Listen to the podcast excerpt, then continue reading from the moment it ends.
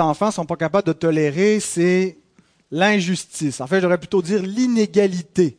Hein, il faut pratiquement peser les desserts pour être sûr que quelqu'un n'ait pas un gramme de plus que l'autre. Euh, si quelqu'un reçoit une punition plus sévère pour la même action que son frère ou sa sœur, ça, c'est vraiment inacceptable. Mais pourtant, pendant que j'étais en prison, comme aumônier bien sûr, euh, il y avait euh, des fois des, deux meurtriers. J'ai rencontré plusieurs meurtriers, donc des gens qui ont commis le même crime, hein, qui, ont, tué, qui ont enlevé la vie, euh, et qui ne servaient pas, la, je ne sais pas si ça dit en français, serving a sentence, on ne dit pas vraiment ça, c'est plutôt, ils ne, subissaient pas la même sentence exactement. Euh, certains euh, étaient éligibles à une libération conditionnelle après dix ans d'emprisonnement, d'autres, ils n'avaient pas le droit à cette possibilité de libération conditionnelle avant 25 ans. Pourtant, c'était euh, dans, le résultat était le même dans les deux cas. Euh, ça finit avec euh, une mort d'homme, mais notre justice prend en compte d'autres facteurs que simplement le, résultat, que, le crime qui a été perpétré. quel a été le motif Est-ce qu'il y a eu une préméditation Est-ce que c'est un homicide involontaire Est-ce qu'il y a des facteurs aggravants Bon, ainsi de suite. quel est même des fois on va jusqu'à l'arrière-plan de la personne.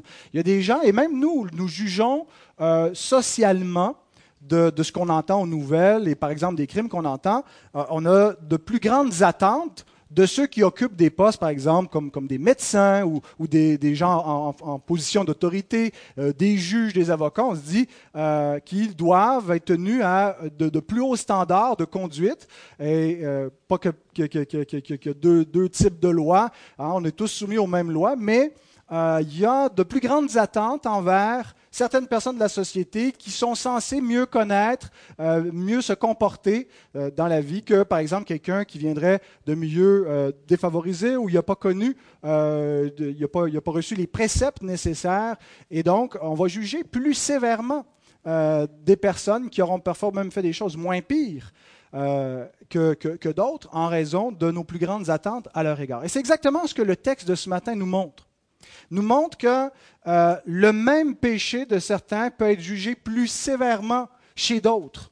Parce que Dieu est le juge parfait. Nous, on le fait imparfaitement. On est des parents imparfaits. Hein, les enfants, vos parents, votre papa est un père imparfait. Il ne juge pas de manière parfaitement euh, équitable. Mais Dieu connaît les cœurs, connaît les moindres détails. Il juge parfaitement.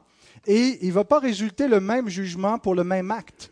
Euh, et donc, certains peuvent même faire une meilleure vie, entre guillemets, que d'autres et obtenir une plus grande condamnation que d'autres. Et c'est ce que nous allons voir dans le texte. Si vous voulez vous lever pour la lecture de la sainte parole de Dieu, qui est tirée de Matthieu 11, les versets 20 à 24. Alors il se mit à faire des reproches aux villes dans lesquelles avaient eu lieu la plupart de ces miracles, parce qu'elles ne s'étaient pas repenties. C'est la phrase clé. Malheur à toi, Corazin. Malheur à toi, Bethsaïda. Car si les miracles qui ont été faits au milieu de vous avaient été faits dans Tyr et dans Sidon, il y a longtemps qu'elles se seraient repenties en prenant le sac et la cendre. C'est pourquoi je vous le dis, au jour du jugement, Tyr et Sidon seront traités moins rigoureusement que vous. Et toi, Capernaum, Seras-tu élevé jusqu'au ciel? Non, tu seras abaissé jusqu'au séjour des morts. Car si les miracles qui ont été faits au milieu de toi avaient été faits dans Sodome, elles subsisteraient encore aujourd'hui. C'est pourquoi, je vous le dis, au jour du jugement, le pays de Sodome sera traité moins rigoureusement que toi. Seigneur, nous sommes devant un texte sévère de ta parole, un texte de jugement. Et nous voulons le recevoir avec beaucoup d'humilité. Mais Seigneur, l'humilité n'est pas naturelle à nos cœurs. Nous avons des cœurs qui s'endurcissent naturellement à cause de notre péché, à cause de notre refus d'entendre. Alors nous te, prions, nous plaidons devant toi pour que tu nous donnes cette humilité, cette grâce d'écouter ta parole et de s'y soumettre que tu nous donnes, Seigneur, d'être convaincus de péché pour qu'on ne résiste pas, qu'on n'attire pas sur nous une plus grande condamnation par notre refus obstiné de nous repentir, mais que nous marchions dans cette pleine repentance qui est la voix des enfants du royaume, des héritiers de ton royaume, Seigneur, qui ne vivent pas selon leur euh, propre penchant, mais qui renoncent à eux-mêmes et qui suivent Christ. Accorde-nous, Seigneur, la grâce de comprendre les Écritures, d'être éclairés par elles et de les mettre en pratique. Te prions au nom de Jésus-Christ. Amen.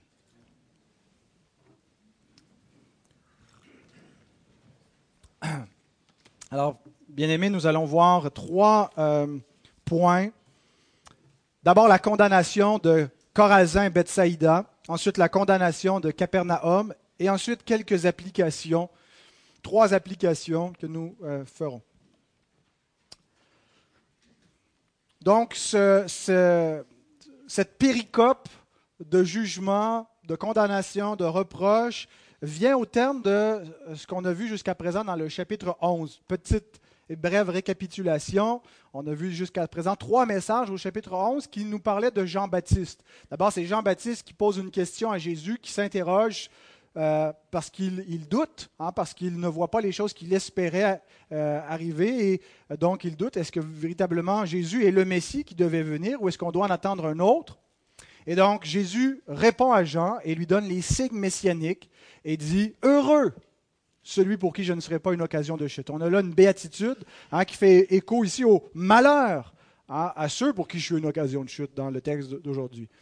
Euh, et ensuite, après que les messagers que Jean a envoyés repartent vers lui, Jésus se tourne vers la foule et dit Qui est Jean? Quelle est la signification de Jean dans l'histoire de la rédemption? Comment il se situe par rapport à l'arrivée du royaume? Et donc, il leur donne euh, un enseignement sur la fonction de Jean-Baptiste dans le plan de Dieu et comment euh, Jean finalement précède Christ lui-même et lui ouvre la voie. Et ensuite de cela, il commence à faire des reproches euh, à la foule, et en particulier euh, aux incrédules parmi la foule, aux chefs incrédules, aux docteurs de la loi et à ceux qui les suivent, qui ne se sont pas repentis à la prédication de Jean-Baptiste. Euh, il leur donne une parabole, donc souvenez de ces deux enfants qui représentent Jean-Baptiste et Jésus, qui font un spectacle et les autres enfants ne réagissent pas. ils sont interpellés et ne font rien. Et donc Jésus dit, ben, vous êtes coupable de ne pas avoir répondu au Messie et à son messager. Et il poursuit dans cette lignée-là, où il, euh, dans le même contexte, continue ses reproches, euh, continue donc à, et il va plus loin. Euh, et donc, ce que nous lisons, c'est qu'il il se mit à faire des reproches. Et le mot reproche, pour nous, ça a un sens bon négatif, bien sûr, mais c'est un peu faible. Hein. Si on se dit, ben, j'ai fait quelques reproches, euh, on entend par là qu'il y avait, y avait deux, trois choses qui ne faisaient pas notre affaire. Mais le verbe qui est employé dans le, texte original euh, pourrait être rendu de manière plus forte, dans le sens de vilipender. Hein, il a déclaré vil, c'est ce que veut dire vilipender. Et dans d'autres contextes, le verbe peut même vouloir dire insulter. Bon, Jésus n'était pas en train d'insulter, d'injurier, mais le mot peut vouloir dire cela également. Et donc, c'est vraiment l'idée qu'il les condamne il les vilipende, il euh, déclare des malédictions sur eux. Euh, et donc, ce n'est pas sur n'importe quelle ville, ce n'est pas de manière générale. Jésus est très spécifique, il nomme les villes, les populations, euh, et, Matthieu nous les désigne, les lieux où avaient eu lieu la plupart de ces miracles. Donc, ça nous montre qu'il y a un lien entre les, les miracles et la raison pour laquelle Jésus les condamne, l'absence de repentance. Le but des miracles, avait pour but de conduire à la repentance. Le but des miracles, c'était de montrer que Christ est le Messie, de montrer aussi aux hommes qui sont dans la misère, qui sont des aveugles, qui sont euh, des pécheurs, euh, et c'est illustré par les conditions là, de, ceux qui étaient pris de, possession démoniaque, euh, de, toutes sortes d'effets de la chute, et qui ont besoin d'un sauveur. Et, et, donc il vient, il prêche Repentez-vous parce que le royaume des cieux est arrivé et si vous ne confessez pas vos péchés, vous n'entrerez point dans ce royaume-là.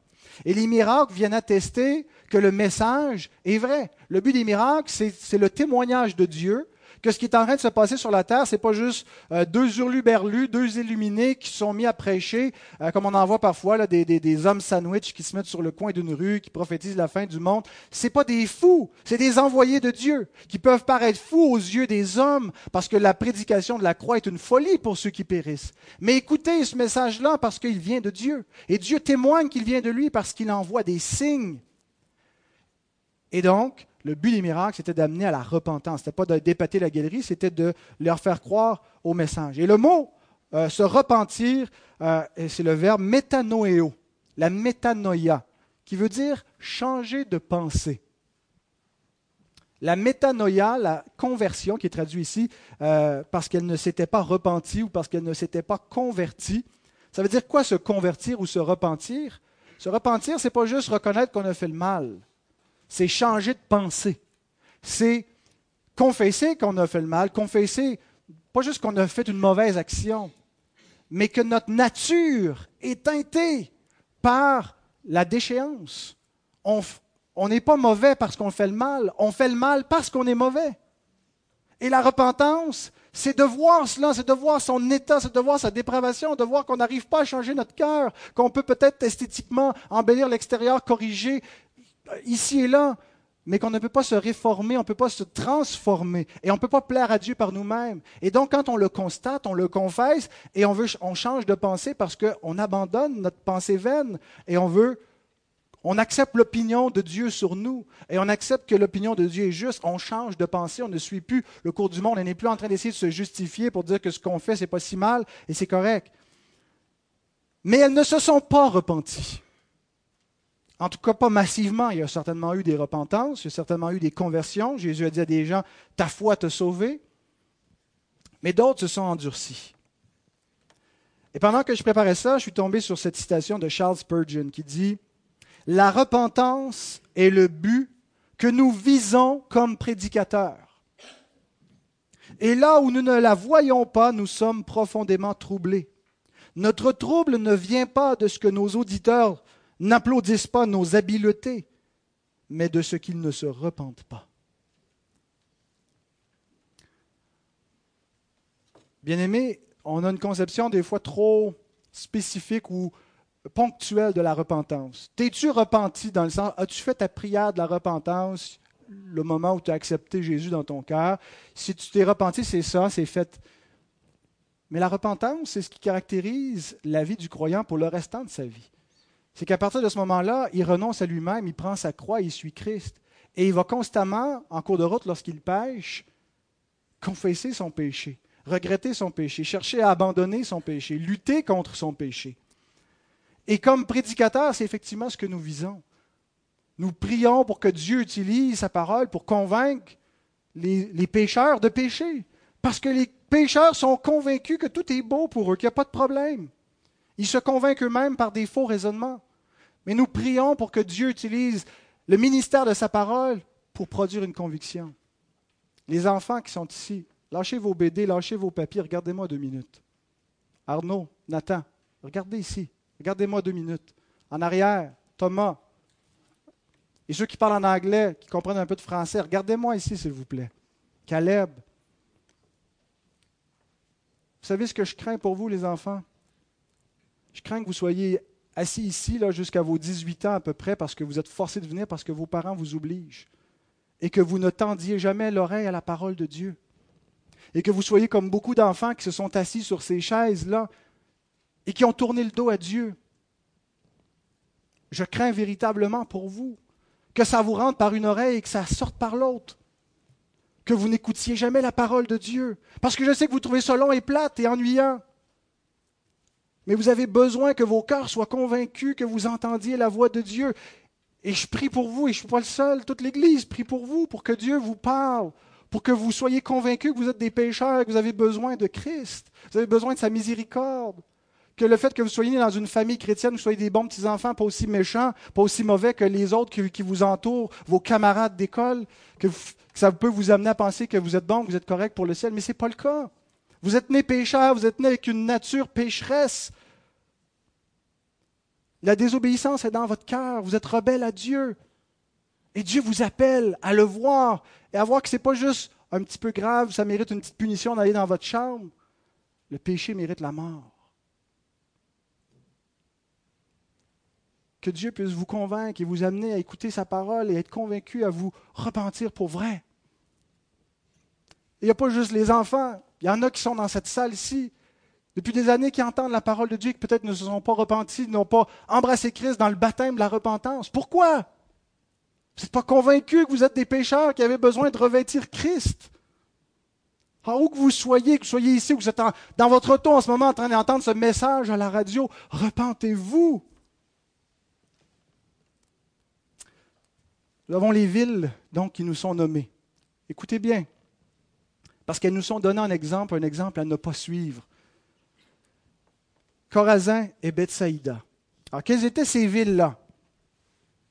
Ce sont des villes voisines qui sont nommées, des villes qui sont assez proches, Corazin, Bethsaïda, Capernaum. Il y a à peu près une heure de marche entre chacune de ces villes, donc vous voyez sur la, carte. Euh, et c'est pas mal le centre de l'activité de Jésus. C'est pas mal là où Jésus faisait euh, le plus gros de son ministère. Il va aller bien en dehors de cela, mais il y a une concentration particulière de l'activité de Christ à Capernaum et aux villes qui sont à peu près une heure de distance, Corazin, Bethsaïda. Capernaum avait une population d'environ 1700 personnes à l'époque, qui était une ville moyenne pour euh, l'époque du premier siècle. Bethsaïda, qu'est-ce qu'on sait? On sait que c'est la ville d'où venait André, un des disciples, Pierre, donc les, deux apôtres, et aussi Philippe, on l'apprend dans Jean 1, 44. Euh, on ne sait pas grand-chose de Corazin. Euh, la seule fois que c'est nommé, c'est pour dans, dans l'Évangile, c'est pour dire malheur à toi, Corazin.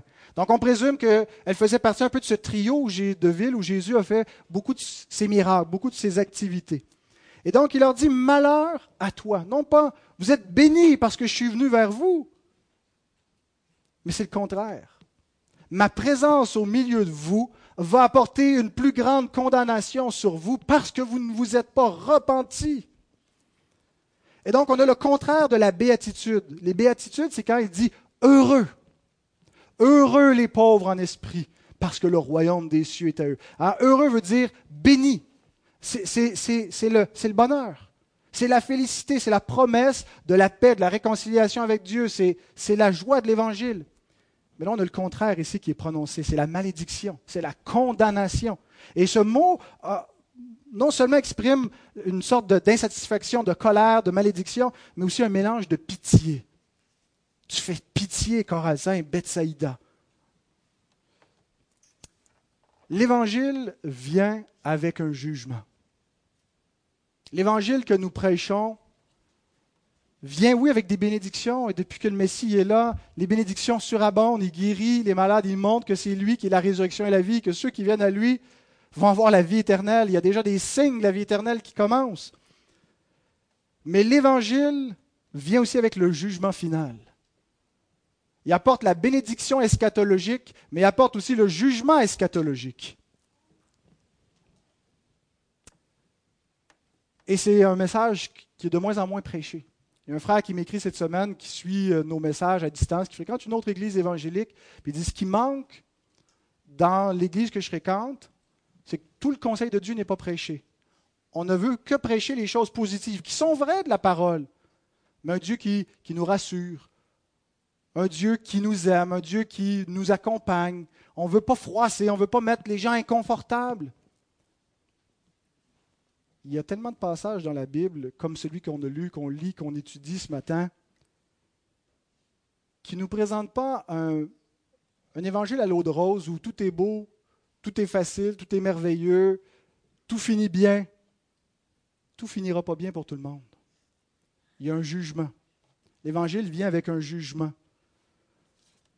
Grant Osborne écrit ceci. Il y a beaucoup de passages qui traitent du jugement dans Matthieu, le jugement de Dieu.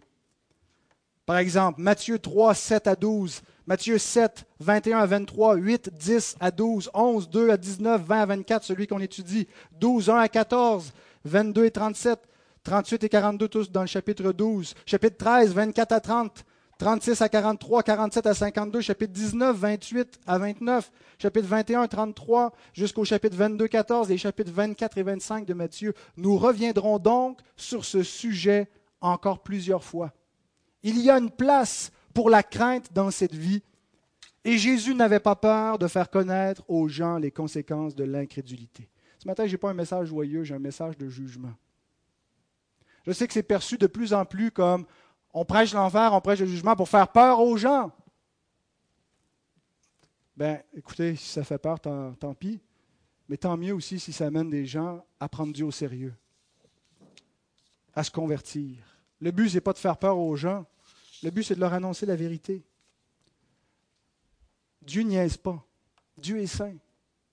Les hommes sont des criminels. C'est des rebelles qui vivent sur du temps emprunté. Et Dieu, au temps de sa patience, appelle les hommes, repentez-vous, repentez-vous. Le jugement s'en vient. Vous ne vivrez pas toujours comme ça, rebelles sans conséquence. Il est réservé aux hommes de mourir une seule fois, après quoi vient le jugement. Le jugement de Dieu qui va être impartial, qui va être total, jusque dans les moindres détails, les pensées de notre cœur qui vont être exposées au jour du jugement, parce que Dieu connaît, nous connaît mieux que nous-mêmes. Alors qu'est-ce qu'il nous dit? Repentez-vous.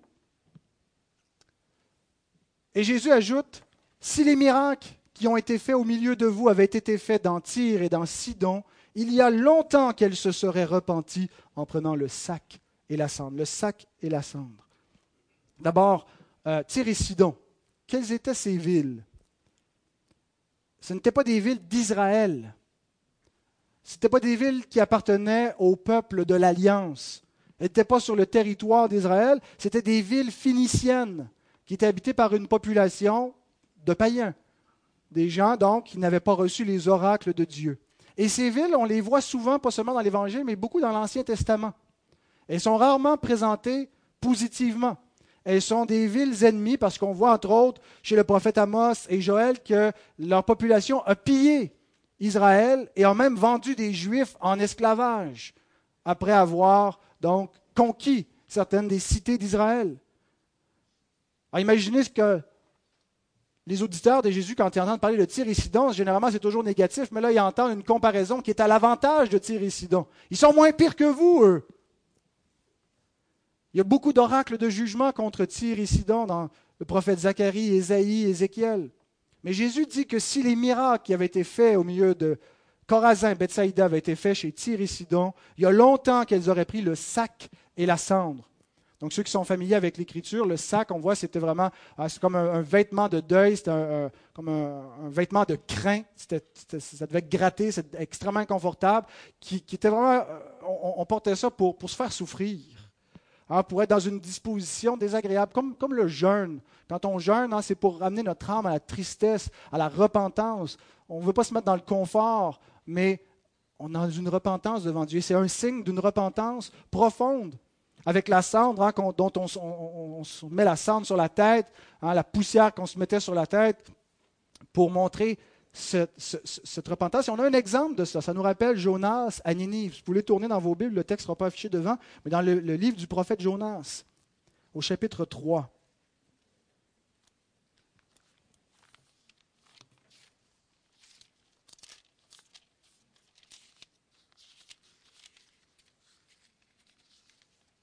Et où donc Jonas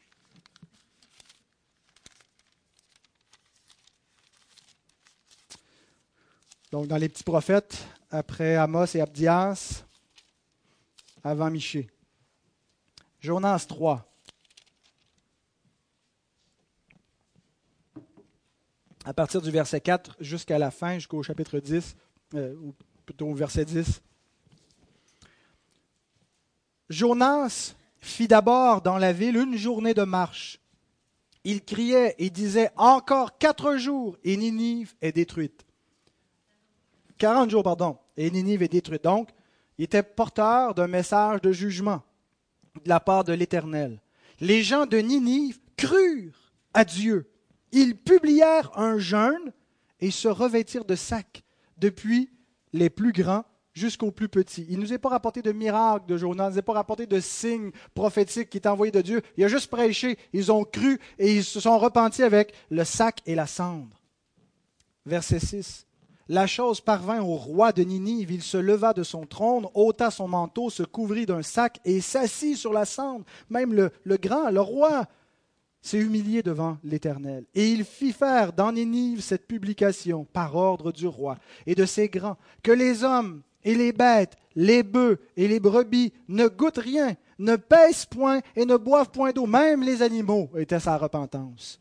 Que les hommes et les bêtes soient couverts de sacs, qu'ils crient à Dieu avec force et qu'ils reviennent tous de leur mauvaise voie et des actes de violence dont leurs mains sont coupables. Qui sait si Dieu ne reviendra pas et ne se repentira pas, et s'il ne renoncera pas à son ardente colère, en sorte que nous ne périssions point. Dieu vit qu'ils agissaient ainsi et qu'ils revenaient de leur mauvaise voie, alors Dieu se repentit du mal qu'il avait résolu de leur faire, et il ne le fit pas. Dieu dit repentez-vous. Si vous vous repentez, je vais me repentir. Il y a un jeu de mots qui est là. Il y a, un jeu sur la figure. La repentance de Dieu n'est pas la même que celle de l'homme. Il nous dit ailleurs que l'Éternel n'est pas un homme pour se repentir. Il ne se repent pas du péché. Il n'est pas en train de regretter comme si j'ai vraiment exagéré, je suis allé trop loin, je m'excuse. Écoutez, j'ai débordé dans ma colère. Non, non, ce n'est pas le sens du tout. Il y a une image qui est prise, l'image de la repentance. L'homme doit changer de direction. Et si l'homme change de direction, ben Dieu va changer de direction. Pas dans le sens qu'il change dans son caractère, dans son être, mais qu'il n'enverra pas le jugement qui est annoncé. Et c'est l'idée de, de, tourner à faire un 180. Faites un 180 et le jugement de Dieu va faire un 180 aussi. C'est la grâce que vous allez obtenir. Repentez-vous.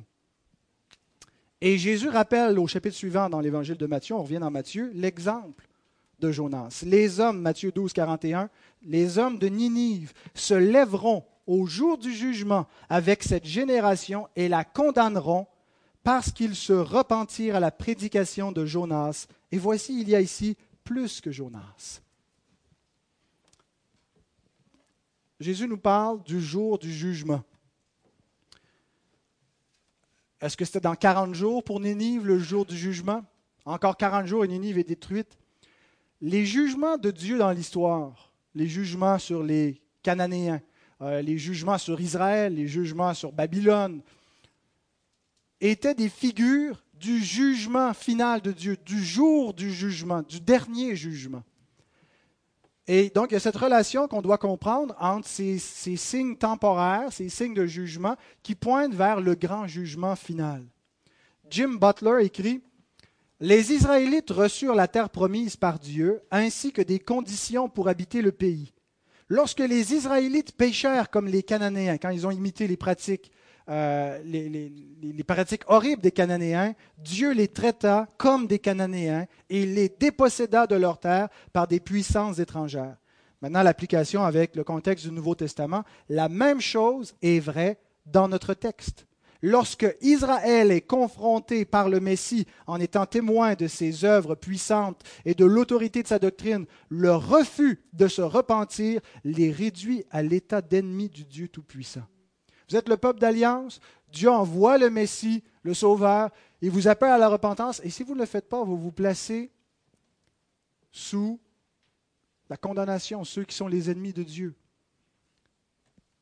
Hein, il est dit euh, que celui qui croit au Fils a la vie, celui qui ne croit pas ne verra pas la vie, mais la colère de Dieu demeure sur lui. Le jugement, la condamnation de Dieu demeure sur lui, en raison de sa condition pécheresse. Et il ne peut rien faire pour se changer, pour l'enlever.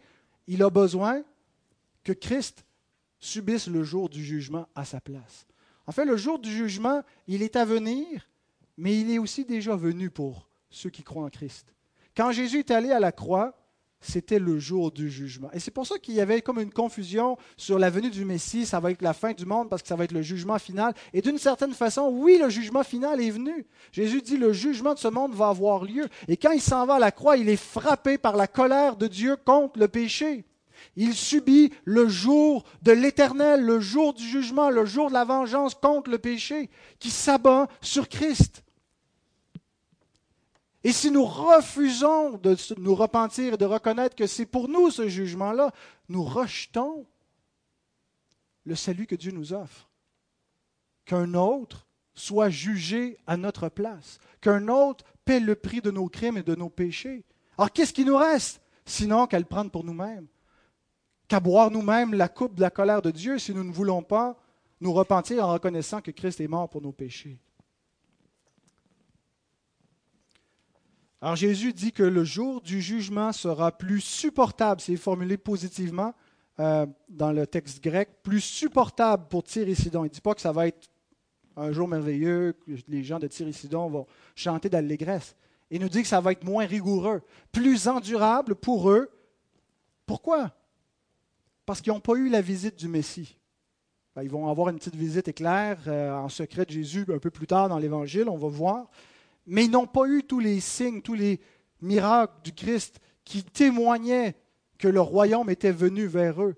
Ils n'ont pas eu tout cela, cette lumière qui les rendait plus responsables devant Dieu. Et même s'ils ont peut-être commis des actes plus graves et dignes de châtiment que les gens qui habitaient Corazin, Bethsaïda, ils vont être jugés moins sévèrement qu'eux parce que ceux de Bethsaïda, de Corazin, ont reçu la visite du Fils de Dieu, avec beaucoup de signes pour les amener à la repentance, ils ne l'ont pas fait. Ce qui nous amène à, à la condamnation maintenant de Capernaum versets 23-24, qui est très similaire, mais on va essayer de souligner des éléments différents dans le texte. D'abord, Capernaum, je pense que Jésus la, garde, la gardait euh, pour le dessert, ou la cerise sur le Sunday, le Sunday du jugement de Dieu, bien sûr. Euh, elle est encore plus centrale. D'ailleurs, on a vu sur la carte qu'elle était entre les deux villes, mais c'est aussi là où Jésus habitait. Dans Matthieu 4, verset 13, ça dit qu'il s'était loin à 4,5 à Capernaum. C'était peut-être plus petit qu'un 4,5, c'était peut-être juste un 1,5, pas de toilette. Euh, en tout cas, on ne sait pas à quoi ça ressemblait, mais Jésus habitait là. C'était pris un logement là. Et même dans Matthieu 9, verset 1, ça nous dit, il entra dans sa ville. C'était sa ville. C'est là, donc, qu'il restait. C'est là où il a fait la plupart de, de ses miracles. Tout ce qu'on a vu au chapitre 8 et 9, toutes ces triades de miracles, vous vous souvenez, là, c'est trois fois euh, trois miracles dans Matthieu 8 et 9, c'était dans Capernaum et les environs que Matthieu nous rapporte ces scènes-là. On voit que Jésus a eu même une grande popularité à Capernaum. Dans Marc, l'évangile parallèle, chapitre 1, on lit au verset 33, Toute la ville était rassemblée devant sa porte. Venait à Christ, venait devant sa porte, là où il se trouvait au verset 36, Simon et ceux qui étaient avec lui se mirent à sa recherche parce que devant cette foule, à un moment donné, Jésus s'est levé très très tôt, puis il cherchait des endroits déserts pour aller prier loin de, la foule. Et quand ils l'eurent trouvé, lui dire Tous te cherchent. Donc, il y avait une grande popularité. Et pourtant, Jésus dit qu'elles ne sont pas véritablement venues à lui, les foules. Les foules venaient à lui sans être convertis. Les gens cherchaient à être soulagés de leurs maux temporels. Vous savez, qu'est-ce qu'il y a quand on cherche un sauveur temporel? Ça devient souvent une fois un sauveur temporaire. Quand on ne cherche pas Christ pour le salut éternel qu'il nous apporte. Quand on ne cherche pas véritablement à se repentir de nos péchés, mais juste à être soulagé des effets de notre péché, de nos tristesses, de nos maux. Et il y a tellement d'églises qui sont remplies de gens qui cherchent un faux Jésus, qui ne se repentent pas véritablement, qui viennent à l'église, mais qui ne viennent pas à Christ, qui veulent être divertis, et non pas instruits dans les choses du royaume, et non pas se repentir. Alors on voit les foules qui sont venues à, Christ sans être convertis. Et Jésus pose la question, et toi, Capernaum, seras-tu élevé jusqu'au ciel? Il y a, le, même texte est pris dans, l'évangile de Luc, chapitre 10, et j'ignore pourquoi euh, Louis II l'a traduit différemment. Je pense que c'est possible, parce que c'est exactement la, même formulation dans Luc et dans Matthieu, dans l'original grec, mais il l'a formulé dans sa traduction de la manière suivante. Et toi, Capernaum, qui a été élevé jusqu'au ciel? Non pas seras-tu élevé jusqu'au ciel, mais tu as été élevé jusqu'au ciel. Et ce que je pense qu'on peut comprendre, c'est certainement que le ciel est venu jusqu'à elle. Hein, celui qui est du ciel, le Fils de l'homme dans les cieux, celui qui est envoyé du ciel, celui qui n'est pas de la terre, celui qui est de Dieu, celui qui est sorti du sein de Dieu. Personne n'a jamais vu Dieu, mais Dieu qui est dans le Dieu le Fils qui est dans le sein du Père est celui qui l'a fait connaître. Il est venu en chair et nous avons contemplé sa gloire et au travers de lui nous avons vu le Père. Le ciel est venu chez elle, chez, chez, chez Capernaum. Le ciel est descendu sur terre dans la personne du Christ. Et Jésus, ici, je pense, fait une allusion dans euh, la, formule à l'oracle de jugement qui est prononcé sur Babylone dans Ésaïe 14, versets 13 et 15. Euh, souvenons-nous de l'orgueil qui euh, remplissait le cœur de Nebuchadnezzar, hein, qui contemple la cité de Babylone et qui voit l'étendue de la majesté de son royaume et qui dit ah, Cette belle cité que j'ai bâtie, qui est enflée d'orgueil comme cela. Et euh, on lit donc dans Ésaïe, Tu disais en ton cœur, Je monterai au ciel, j'élèverai mon trône au-dessus des étoiles de Dieu, je m'assiérai sur la montagne de l'assemblée à l'extrémité du septentrion, je monterai sur le sommet des nues, je serai semblable au Très-Haut. Texte qui est souvent appliqué à Lucifer avant, sa chute. C'est possible, mais donc euh, je pense par contre que l'oracle concerne directement Babylone et, un de ses rois, Nebuchadnezzar, peut-être même une série de rois. Mais tu as été précipité dans le séjour des morts, dans les profondeurs de la fosse. Je pense que Jésus fait allusion ici à ce texte-là quand il dit Seras-tu élevé jusqu'au ciel? Hein? Tu voulais t'élever jusqu'au nu, plus haut que le très haut, mais tu seras abaissé jusqu'au séjour des morts. Pourquoi? Parce que si les miracles qui ont été faits au milieu de toi avaient été faits dans Sodome, elles subsisteraient encore aujourd'hui. De toutes les villes, Jésus nomme Sodome. Sodome et Gomorre, qui sont les exemples de villes où sévissait une des, pires immoralités. Ah, c'était, des crimes, c'était affreux, c'était pas simplement des, pratiques consensuelles, mais c'était euh, des choses qu'on n'ose pas trop imaginer. Euh, et qui sont donnés dans l'Écriture en exemple de jugement. Jude, le frère du Seigneur, écrit au verset 7 de son épître qui ne contient qu'un seul chapitre, Sodome et Gomorre et les villes voisines qui se livrèrent comme eux à la débauche et à des vices contre nature sont donnés en exemple, subissant la peine d'un feu éternel. Pourtant, Jésus nous dit que le feu qui est descendu sur Sodome, ce n'est pas encore le feu éternel. C'est l'exemple du feu éternel. C'est l'exemple du jugement final parce que Jésus dit au verset 24 que le jugement à venir sera plus tolérable pour Sodome que pour euh, Capernaum. Donc, Sodome qui a déjà été jugé sera encore jugé. Quand on dit Sodome, bien sûr, c'est les habitants, c'est les gens qui étaient là. Ce n'est pas l'infrastructure de la ville, ce n'est pas les bâtiments, c'est les gens qui vivent là. Donc, il y aura encore un jugement qui confirme ce qu'on a dit un peu plus tôt, que les jugements euh, qui ont eu lieu dans l'Écriture qu'on voit sont des jugements typologiques. Hein, et un type pointe vers un antitype ou un archétype.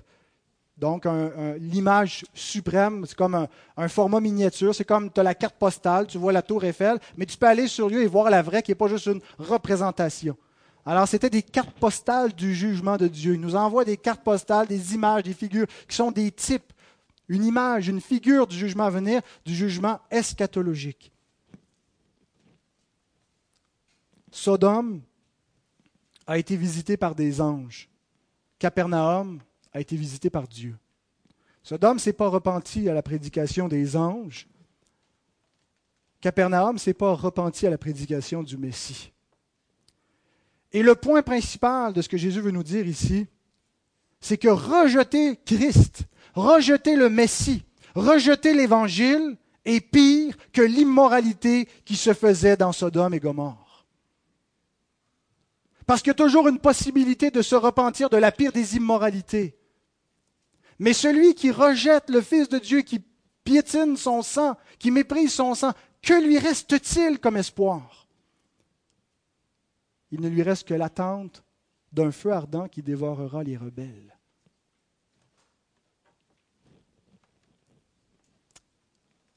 Prions que Dieu visite nos cœurs, qui nous convainc de péché, de justice, de jugement, qui nous amène à la repentance, qu'on cesse de croire qu'on est des bonnes personnes. On est relativement des bonnes personnes si on se compare au standard social, mais on n'est pas appelé à examiner notre éthique sociale et que c'est ça qui va nous sauver au jugement. On est appelé à nous examiner devant Dieu. Et devant Dieu, nous ne sommes pas des bonnes personnes. L'Écriture nous dit nous sommes une génération perverse et adultère, meurtrière, rebelle. Et si nous ne le voyons pas, si nous nous pensons safe, si nous nous pensons corrects, nous nous séduisons nous-mêmes. Nous n'avons pas été convaincus de péché, de justice et de jugement. Ce qui nous amène aux applications. Trois applications qui sont davantage des applications théologiques. La première, il y a une culpabilité universelle. notre message est de moins en moins entendu parce qu'il est négatif. On n'est pas là pour flatter les oreilles des hommes et leur dire qu'ils sont tellement des belles et des bonnes personnes et qui ont besoin de plus d'estime d'eux-mêmes. On est là pour leur dire, regardez, votre cœur est rempli d'une déchéance que oui, vous arrivez à masquer, fonctionner quand même en société, mais la graine du mal, la graine du péché est en vous. Et si le monde n'est pas encore un enfer, c'est en raison de la providence de Dieu, de la, grâce commune de Dieu qui restreint, qui ne laisse pas les hommes, qui ne les livre pas à leur entière nature pécheresse. Il restreint l'effet de, de, pourrissement, de pourriture morale qui pourrait arriver dans nos vies. On voit, quand je rencontrais des détenus, on se dit à des gens comment ils peuvent être rendus là? Comment est-ce qu'on peut voir des gens qui sont adonnés au cannibalisme? Ils n'ont plus de conscience. Qu'est-ce qu'il y a? Ils sont comme des animaux. Ils ont transgressé des barrières et des barrières. Et ce n'est pas juste des problèmes de santé mentale. L'Écriture nous dit que c'est un jugement. Ils n'ont pas aimé la lumière, alors Dieu les a livrés aux ténèbres. Ils ont pris plaisir aux œuvres des ténèbres, alors Dieu leur a enlevé ce qui restait de lumière. il les livre à l'endurcissement de leur cœur. C'est un jugement quand on ne se repent pas, quand on durcit notre conscience contre Dieu. Et c'est là où chacun de nous pourrait aller si ce n'était pas de la grâce de Dieu qui restreint. Et c'est à quoi peut ressembler l'enfer? L'enfer, c'est les hommes livrés à leur dépravation totale, où il n'y a plus de restrictions. C'est sombre. C'est un portrait extrêmement sombre. C'est, l'Écriture dit angoisse et tribulation sur toute âme d'homme. Avez-vous déjà subi les terreurs de la nuit? Vous savez, des fois, on est profondément angoissé. Imaginez une angoisse éternelle un mal-être éternel. C'est ça l'enfer. C'est l'obscurité des ténèbres pour toujours. Parce qu'on n'a pas voulu reconnaître notre état, on a voulu dire non, qu'on était beau et que nos voix sont bonnes et qu'on n'a pas voulu reconnaître notre culpabilité et qu'on a rejeté le seul moyen de grâce, la seule voie de salut qui était offerte aux hommes. Parce qu'il y a un seul nom qui a été donné sous le ciel par qui nous ayons le salut, le pardon de nos péchés et par qui on peut devenir une nouvelle créature. Parce que non seulement Dieu nous pardonne, mais il veut nous rénover, il veut changer nos cœurs, il veut nous faire abandonner les voies de l'impiété, de l'égoïsme, de la dureté de cœur, pour nous amener à être semblables à Christ.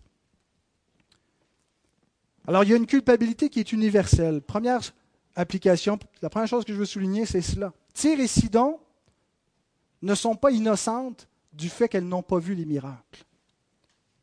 Jésus dit que leur jugement va être plus supportable, mais il ne dit pas ils n'auront pas de condamnation parce que ce n'est pas de leur faute. Elles n'ont pas été visitées par le Messie, contrairement à vous qui l'avez été.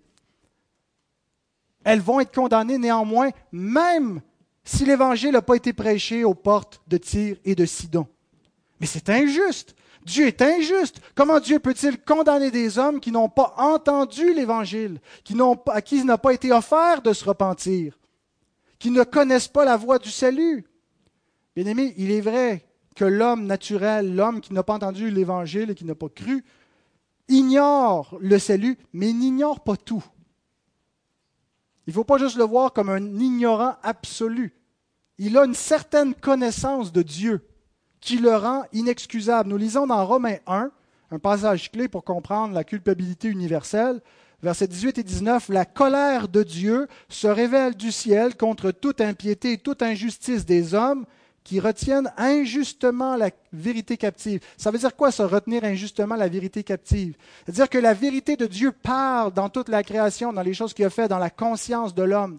Et l'homme, plutôt que d'écouter il retient la vérité captive, il lutte contre la vérité, il la change en mensonge, il se fait une idole avec ses pensées, avec ses mains, peu importe. Il se fabrique un faux Dieu, un faux système auquel il donne la gloire du Créateur, devant lequel il se prosterne, parce qu'il ne veut pas que Dieu règne sur lui.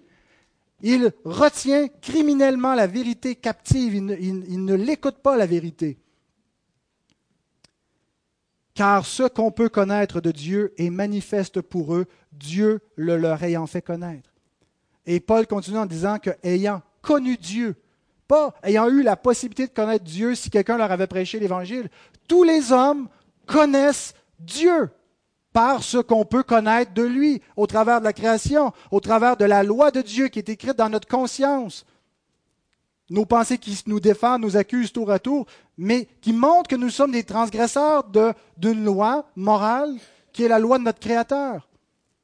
Et cette lumière est suffisante pour nous rendre inexcusables devant Dieu. Anapologestai, c'est le mot grec que, que, Paul emploie pour dire sans apologie, sans une défense. C'est comme si on arrive devant le juge, devant un tribunal. Où est ton plaidoyer? T'en as pas. Tu n'as pas de défense, tu n'as pas d'avocat, tu n'as aucune plaidoirie. Tout ce qui te reste, c'est un verdict de culpabilité. C'est l'état naturel des hommes devant Dieu. Parce que la lumière naturelle de Dieu, la connaissance naturelle de Dieu, les rend inexcusables. Et Dieu ne doit sa grâce à personne. Dieu n'est pas tenu d'envoyer à Tyr et à Sidon des prédicateurs. Mais vous savez, la bonne nouvelle de Dieu, c'est qu'il a envoyé des émissaires, des prédicateurs jusqu'au bout de la terre en disant Allez, faites de toutes les nations des disciples. Cette bonne nouvelle, on ne la gardera pas captive à l'intérieur du royaume d'Israël, elle est pour tous les hommes. Allez la prêcher. Et même si les hommes ne l'entendent pas, ils sont coupables. Ils vont être traités moins rigoureusement. C'est la deuxième application. Il y a un degré de châtiment proportionnel à la culpabilité je crois qu'il y a un degré de gravité de péché. Il y a des péchés qui sont plus graves que d'autres. Tous, tous les théologiens ne sont pas d'accord avec cela. Les théologiens qui croient qu'un péché, c'est un péché, tous les péchés sont égaux. J'ai beaucoup de difficultés à, croire que euh, euh, l'immoralité en pensée est aussi grave que l'immoralité en action. Qu'un meurtre en pensée a la même gravité qu'un meurtre euh, qu'on a assouvi, qu'on a, qu'on a exécuté. il y a un degré de châtiment correspondant au degré de gravité du péché. Je pense que Hitler va être jugé plus sévèrement parce qu'il a péché plus gravement que le pécheur ordinaire euh, qui a mené une vie ordinaire et qui ne s'est pas repenti de ses péchés. Les deux seront condamnés, mais Dieu tient compte de la gravité du péché. Mais il n'y a pas seulement la gravité du péché qui est tenue en compte, il y a aussi la lumière qui a été reçue. Certains commettent de plus grands péchés ou font le même péché et vont recevoir un châtiment moindre. Et nous-mêmes, je le disais en introduction, quelqu'un qui a grandi dans un milieu complètement défavorisé, qui était un voyou, qui été exposé à des voyous toute sa vie, on est moins sévère que quelqu'un euh, qui, vit, euh, qui est un citoyen ordinaire, qui commet. En fait, ça va lui prendre une, plus grande. Le citoyen ordinaire, pour commettre un meurtre, euh, va, devoir transgresser une plus grande barrière dans sa propre conscience que celui qui, a baigné là-dedans toute sa vie, pour qui ça a été banalisé toute sa vie. Euh, et donc, il y a une plus euh, en fonction de la lumière qui a été reçue, hein, de l'éducation, euh, de l'éducation morale qui a été reçue, de l'environnement dans lequel on est, bien, il peut y avoir une plus grande culpabilité qui ne tient pas juste compte de l'action qui a été faite. Et il y a de plus grandes attentes, parce que Jésus dit on demandera beaucoup à qui l'on a beaucoup donné. Et donc, dernière application, il y a une plus grande responsabilité pour ceux qui entendent l'Évangile. De tous les hommes, mes bien-aimés, vous êtes parmi les plus responsables devant Dieu. S'il y a un endroit euh, au Québec où l'Évangile est prêché, c'est l'Église réformée baptiste de Saint-Jérôme. Nous prenons extrêmement au sérieux les injonctions de la parole de Dieu et prêcher tout le conseil de Dieu. On ne veut pas tirer les foules, on ne veut pas flatter les oreilles des gens, leur dire ce qu'ils veulent entendre on veut prêcher le conseil de Dieu. Alors je vous demande pardon, vous êtes exposé. Vous n'avez pas d'excuses pour ne pas comprendre, pour ne pas croire, pour ne pas vous repentir. Ça vous est exposé de long en large, semaine après semaine, année après année. Et on va continuer comme ça jusqu'à la fin. Et c'est l'idée centrale du passage de Jésus. Corazin, Bethsaïda, Capernaum, la nation juive vont être jugés plus sévèrement que les païens, que les gentils du dehors, parce que le Messie est venu là, parce qu'ils ont reçu les oracles de Dieu, parce que Dieu leur a envoyé des prophètes. Donc il y a une plus grande lumière, et parce qu'il y a une plus grande lumière, le jugement va être plus sévère pour eux. Qu'en est-il des gens de la culture judéo-chrétienne, les gens de l'Occident? Je pense qu'ils vont être jugés plus sévèrement que ceux qui sont dans des cultures païennes éloignées qui n'ont jamais entendu l'Évangile.